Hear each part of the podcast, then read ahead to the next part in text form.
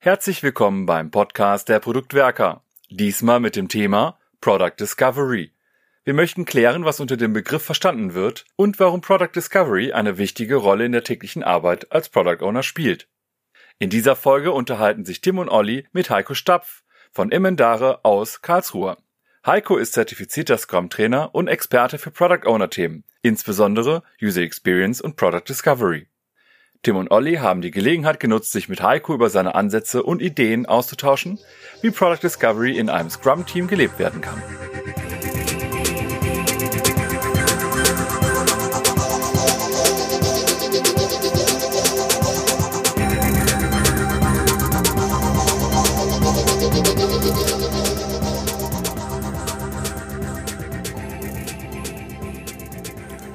Wir haben heute einen Gast hier bei uns im Agilen Bütchen. Herzlich willkommen, Heiko Stapf. Und vielleicht sagst du erstmal etwas über dich, Heiko, bevor wir ins Thema einsteigen. Ähm, ja, ich bin Heiko. Ich mache normalerweise in meinem Leben Scrum-Trainings und habe ganz, ganz früh angefangen, mich irgendwie um den Product Owner zu kümmern als Rolle.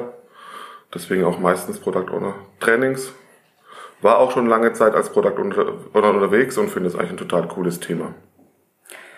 Ja, neben mir ist der Olli Winter auch hier mit am Start und wir wollen heute über Product Discovery reden.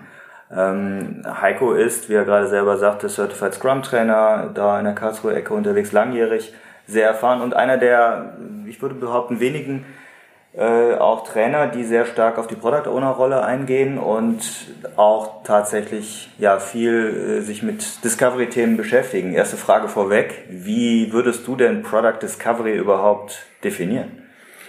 Ähm, Product Discovery ist für mich der, das Vorgehen, wo ich rausfinde, a, was wollen die Kunden überhaupt? Und dann b, mit vielen, vielen Experimenten auch rauszufinden, wie man das am besten denn erreichen kann. Und eben nicht die Variante, Anforderungen implementieren, fertig, sondern tatsächlich dieses ja, Discovery, was Discovery auch schon sagt, ne, das Entdecken, herausfinden, ähm, was die besten Features sind, die dein Produkt möglichst weit nach vorne bringen. Und damit auch, ich stelle direkt auch mal eine nächste Frage, ähm, und damit aber auch das, wie du dargestellt hast, nicht über das Entwickeln des Produktinkrements zu machen, wenn wir jetzt im Scrum-Kontext sind, um herauszufinden, was richtig oder falsch ist, sondern als vorgelagerter Prozess oder wie auch immer wir es definieren, als vorgelagerte Aufgabe, die ich habe innerhalb eines scrum Ah, das mit, das mit dem vorgelagert, das wird mhm. in dem Post Podcast, glaube ich, ganz schön schwierig, weil also mhm. so äh, davor im Sinne von kleiner Wasserfall auf keinen mhm. Fall. Mhm. Da landet man dann immer irgendwie so schnell, dass man sich, dass man dann wieder so zurückgeht in alte Zeiten und eine Analysephase und mhm. eine UX-Phase und was weiß ich noch was alles hat. Nee, also das, das, da kommen, glaube ich, diese kleinen Experimente rein, dass man wirklich auch Möglichkeiten findet und die gibt's auch, wie man ganz schnell und in einem sehr hohen Zyklus aus während eines Sprints Dinge ausprobieren kann und trotzdem noch zu einem Produktinkrement kommt. Mhm. Und trotzdem noch sagen kann, okay, wir können auch was liefern am Ende vom Sprint. Also du trennst Discovery von Delivery.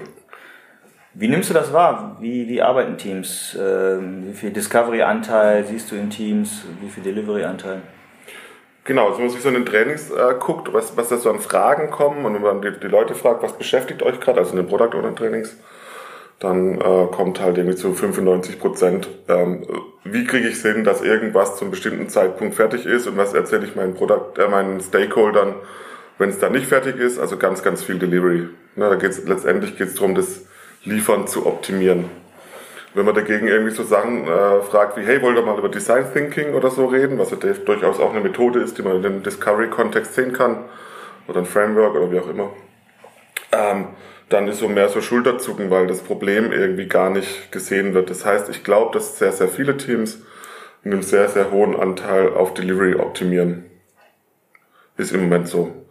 Und ich glaube nicht, dass das das Beste ist, was man tun kann. Also ab und zu sollten wir auch mal in Richtung Discovery gucken. Eine ketzerische Frage, gibt Scrum uns denn nicht diese Delivery-Orientierung vor? War dieselbe Frage, die ich gerade auch stellen wollte, also die mir auf den, auf den Lippen lag, also dass ich Scrum, so sehr ich das alles unterstütze, was du sagst und völlig d'accord bin, auch eher wahrnehme als ein sehr delivery-orientiertes Framework oder zumindest wird es so interpretiert und so verstanden. Ähm, auf jeden Fall, also die, die, die Feature Factory, von der man ja oft hört, ne, dass die Leute einfach nur noch anfangen, wie eine Fabrik Features rauszuhauen. Das ist durchaus was, wo man, wo man Scrum auch so ein bisschen, das unterstützt das, um es mal so vorsichtig zu formulieren. Ähm, ich habe letztes Mal auf Twitter irgendwann die Frage gestellt, hey, wer von euch hat denn eigentlich eine Outcome-orientierte Definition of Done? Also wer guckt denn zum Beispiel nach sowas wie ähm, die Conversion Rate ist um 2% hochgegangen. Und es hat sowas in der Definition of Done stehen, weil das häufig passiert.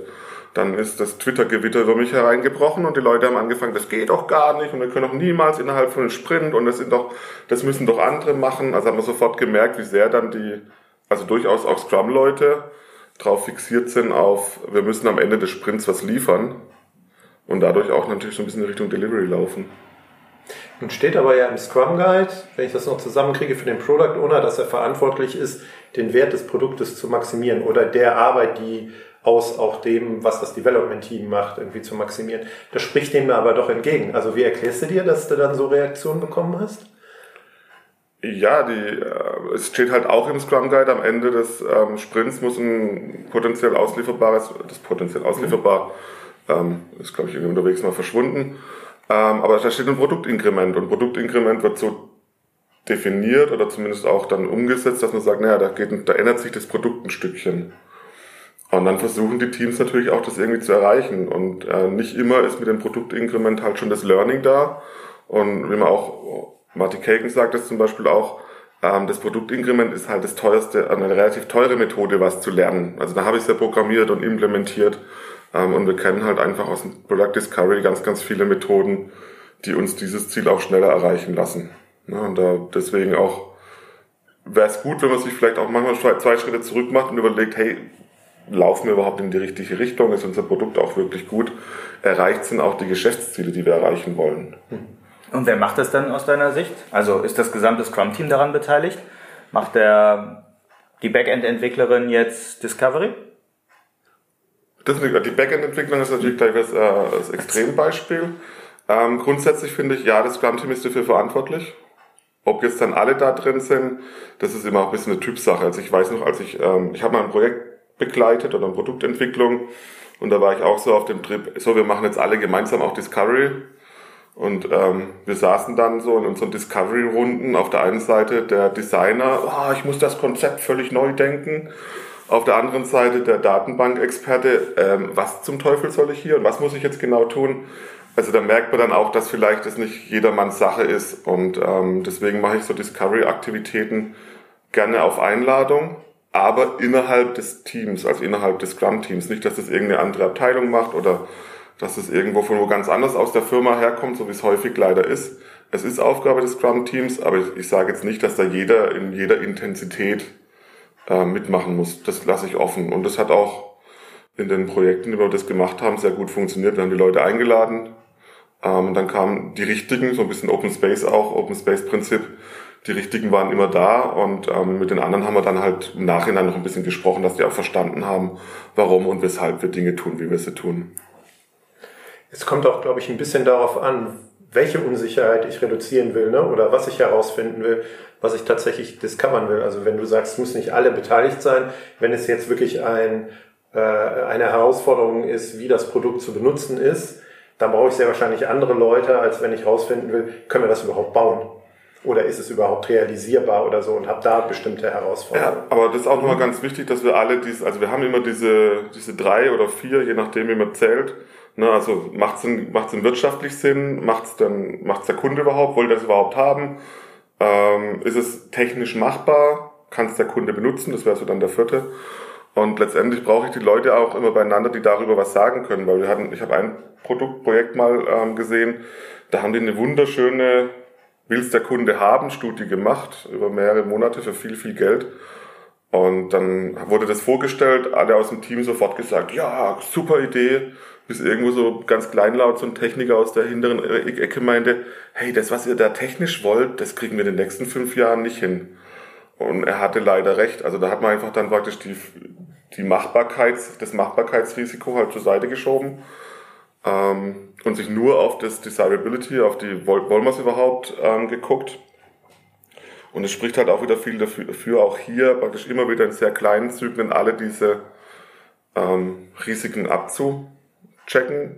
Was dann auch wieder ein Bonus von Scrum ist, wenn Scrum irgendwann sagt, so jetzt aber bitte mal auch ein Produktinkrement auf die Straße bringen, dann habe ich halt auch wieder Timeboxen, die mir irgendwann sagen, ey, jetzt wird es auch mal Zeit, dass sich unser Produkt tatsächlich ändert, ähm, dass wir auch tatsächlich dann mit nach draußen was liefern. Also da nicht irgendwie immer in die Extreme reinfallen, ne? dass man dann nur noch Discovery macht und monatelang ähm, evaluiert, ob es der Kunde den haben möchte, sondern in kleinen Zyklen auch dann immer wieder liefert, dann wieder Discovery, dann wieder liefern und es schön, schön ineinander verzahnt. Das finde ich einen spannenden Punkt, den du gerade ansprichst. Einige Teams sagen dann ja, okay, machen wir mal einen Discovery-Sprint. Oder manche machen vielleicht konkret einen Design Thinking Sprint, einen Design, Google Design Sprint oder sonst was. Mhm. Also dieses Extrem. Wir machen jetzt mal Discovery und danach wieder Delivery. Ähm, okay, das wollen wir nicht, habe ich verstanden. Ähm, Gibt es ein gewisses Maß, einen Anteil im Sprint, an der Sprintzeit, so wie man beim Refinement das auch, beim Refinement-Prozess das auch sieht, den du empfehlen würdest, für Discovery vorzuhalten? Ja, das, das hängt super vom, vom Stand ab, wo man gerade in der Entwicklung ist. Also ich, ich kann mir vorstellen, am Anfang, wenn ich noch sehr wenig weiß, dann habe ich sehr Discovery-lastige Sprints, also wo ganz, ganz viel Discovery passiert und eher weniger geliefert wird. Ich würde es trotzdem nie auf Null runterdrehen, das liefern, dass ich auch immer wieder, wie gesagt, diesen, wir haben jetzt auch wirklich einen Schritt gegangen haben. Ähm, während ich dann mal rausgefunden habe, wo es hingeht, dann habe ich wahrscheinlich auch immer wieder Phasen, wo dann eher die, die Lieferung im Vordergrund steht, weil die Erfahrung zeigt aus meiner Sicht ein bisschen, dass das Liefern dann doch meistens länger dauert als das, das Discovern. Also da brauche ich dann schon ein bisschen mehr Zeit. Wir haben das in einem einen Projekt so gemacht, dass wir, haben das gerade Google Design Sprints genannt.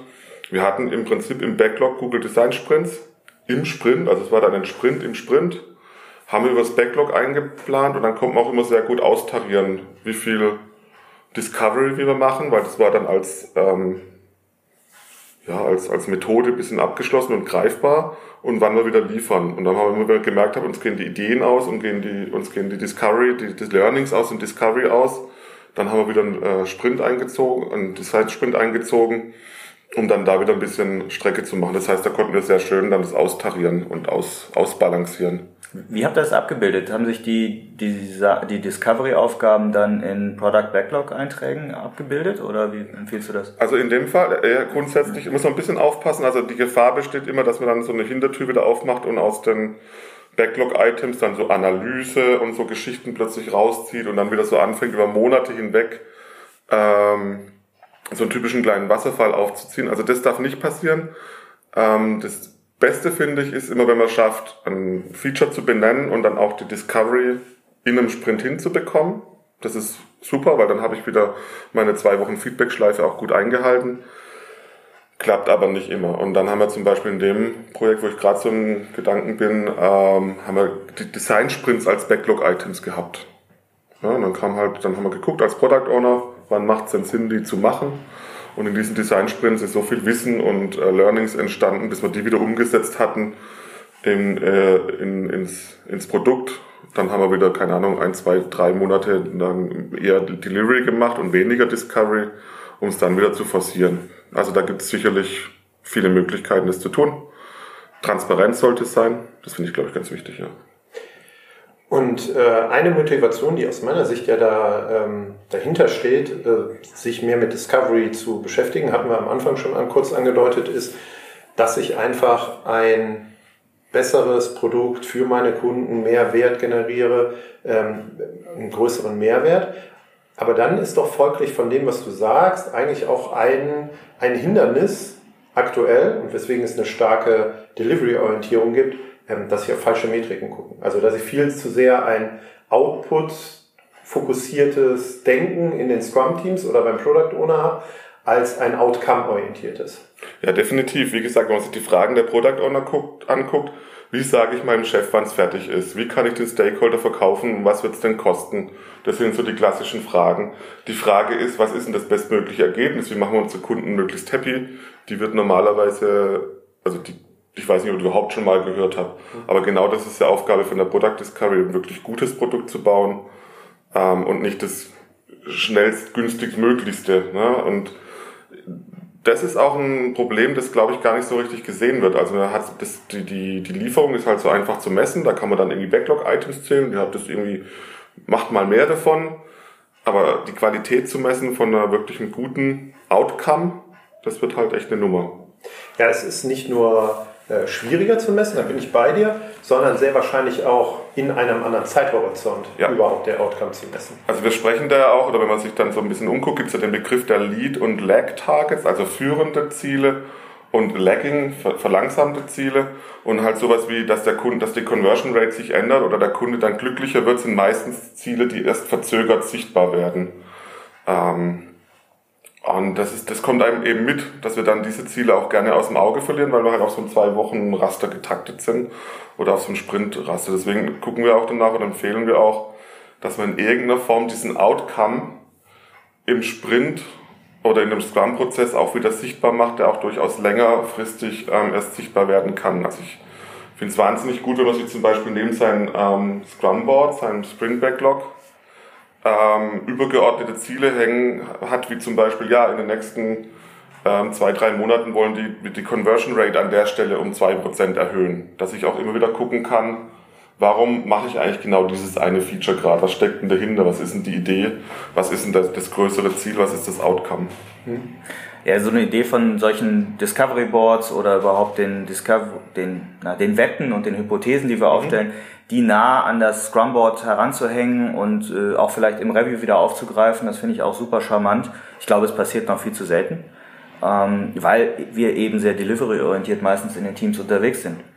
Ähm, meine Frage, deine Erfahrung. Du bist ja sehr viel als Trainer von zertifizierten PO-Trainings unterwegs, offene äh, Trainings über Emendare, für die du arbeitest, oder über das Scrum-Team äh, und auch in Inhouse-Trainings. Jetzt stellst du, das weiß ich, äh, in deinen Trainings, also diese Discovery-Techniken und die Idee des Product Discoveries diesen Teilnehmerinnen und Teilnehmern vor. Wie reagieren die denn da so drauf? Sagen die, oh ja, super, das machen wir morgen und äh, weißt du, ob sie es dann auch wirklich tun?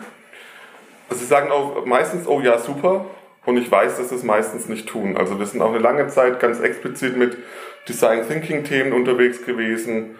Ähm, die Leute immer so, oh ja, das ist echt toll und das müsste man mal, müsste man mal machen. Und wenn man dann nachfragt, so irgendwie zwei, drei, vier Wochen später und, dann ist es dann doch meistens irgendwie ähm, untergegangen im Tagesgeschäft. Ähm, zum einen ist es vielleicht auch ein bisschen das Problem, dass die Methode erstmal schwer greifbar war. Da finde ich, haben die Design-Sprints viel gebracht. Also da war das zum ersten Mal greifbar, dieses Design Thinking, zum Beispiel für ein Scrum-Team. Da haben wir es dann auch gesehen, dass es gemacht wurde, ähm, aber trotzdem noch viel zu wenig. Also die, die, die, die, die Zustimmung ist da, die, finden das, ja, das macht Sinn, aber es reicht anscheinend noch nicht aus, dass es tatsächlich auch wirklich dann so ins Daily Business übergeht. Glaubst du auch, dass das daran liegen, zusätzlich noch daran liegen kann, dass es äh, in solchen Scrum-Teams, egal ob auf Product- oder Development-Team-Seite, einfach zu wenig Erfahrung auch oder Wissen über dieses Thema irgendwie gibt? Also wenn jemand dabei wäre, könnte ja eine These sein, der sowas schon macht, ein UXler, dass es dann einfacher ist, dass das Team sich mit auf so eine Reise begibt und auch der Product Owner. Ja, das sehen wir auch. Also wenn wir, wenn wir erfahrene UXler haben, also beziehungsweise Leute, die mit Product Discovery arbeiten können, ähm, die bringen sowas auch in Teams rein und dann, dann verändert sich da auch was. Ähm, die Frage ist halt, warum werden denn so wenige von diesen Positionen gesucht? Also wenn man sich diese Stellenausschreibung anguckt, wird man ganz, ganz viele gesucht Entwickler finden, aber ganz wenig gesucht Product Discovery, UX oder sonst irgendwer. Ähm, also da ist das Problembewusstsein einfach, glaube ich, gar nicht da. Ich, ich erzähle zum Beispiel auch gerne die Geschichte von, vom Google Search Engine Team. Ähm, die sagen, naja, wenn sie 2000 Produktideen ausprobieren, davon kommen 500 irgendwie tatsächlich dann ins Produkt. Und sie würden aber gerne 10.000 Produktideen ausprobieren, um davon 500 ins Produkt zu packen. Und dieses Ausprobieren, dieses Experimentieren, was letztendlich auch dann der, der Kern von Product Discovery ist, ähm, an der Stelle sind, sind die Leute gar nicht angekommen, dass sie sagen, wir haben hier ein Problem. Ne, die Leute sagen, wir haben ein Problem, dieses eine Feature genauso umzusetzen. Und dann haben wir ganz, ganz viele Feature und dann können wir nicht auch noch anfangen, jedes Feature irgendwie in, in mehrere Ideen und Optionen und Wege aufzudröseln, dann wären wir ja nie fertig. Ja, und durch diesen Lieferdruck, durch diese, durch diese Stellen, ihr müsst jetzt ausliefern, ähm, wird eben das vernachlässigt, überhaupt darüber nachzudenken, dass es das vielleicht gar nicht die beste Lösung ist, die da gerade gebaut wird. Und da geht es ein bisschen unter. Und ich glaube, wir müssen, also eine Idee ist jetzt zum Beispiel durch die stärkere Sichtbarmachen von Outcomes, von, von Zielen, von, von Ergebnissen, dass man dann auch ein bisschen ähm, mehr so diesen Effekt hinkriegt, okay, wir erreichen das Ziel ja gar nicht. Wir haben gar nicht erreicht, dass unser Kunde in irgendeiner Form glücklicher ist. ähm, was müssen wir denn anders machen? Und ähm, das ist halt noch, ja, da arbeiten wir dran. Hast du denn äh, vielleicht sogar noch irgendwelche Tipps, Informationsquellen ähm, für Product Owner, die sich tatsächlich auch mehr mit dem Thema Product Discovery äh, beschäftigen wollen, wo sie vielleicht auch noch mal ein bisschen was nachlesen können oder Menschen, die dieses Thema auch positionieren und darüber auch irgendwie Sachen veröffentlichen oder kommunizieren? Ähm, also kann ich einige empfehlen. Also ich würde sagen, Marty Kagan auch mit seinem Buch Inspired unbedingt mal reinschauen. Ähm, und es gibt, also nach dem Begriff Product Discovery, das ist noch ein bisschen dünn, aber wenn man zum Beispiel in Richtung Prototyping oder so sucht, wird man auch viele, viele auf Google viele Beiträge finden. Es gibt schöne Beiträge, ähm, wie das alles aussehen kann, wie Product Discovery funktioniert. Ähm, John Cutler, Cutler auf, auf Cutler? Cutler. Cutler. Ähm, sein Twitter-Handle ist, glaube ich, Cuttlefish. Mhm. Den kann man da gut zugucken. Da ist weniger Product Discovery, aber mehr so dieses Produktmanagement in Richtung Produktownership, in Richtung Outcome orientieren. Und ich glaube, das ist, das ist auch so der Hebel, dieses Outcome-orientierte, was uns dann auch helfen wird, mehr in Richtung Product Discovery zu denken. Also dem kann man gut folgen. Mhm. Kann ich sehr empfehlen.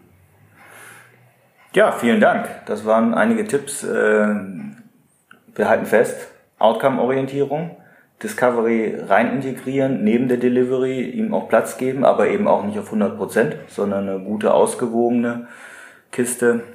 Ähm, lass uns Discovery tun und nicht nur darüber denken, haben wir heute gehört.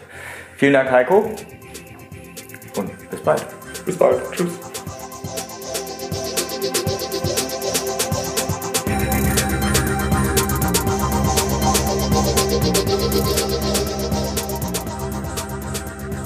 Wir freuen uns über euer Feedback zu dieser und anderen Folgen. Ihr findet uns im Netz unter produktwerker.de oder bei Twitter unter dem Namen Produktwerker.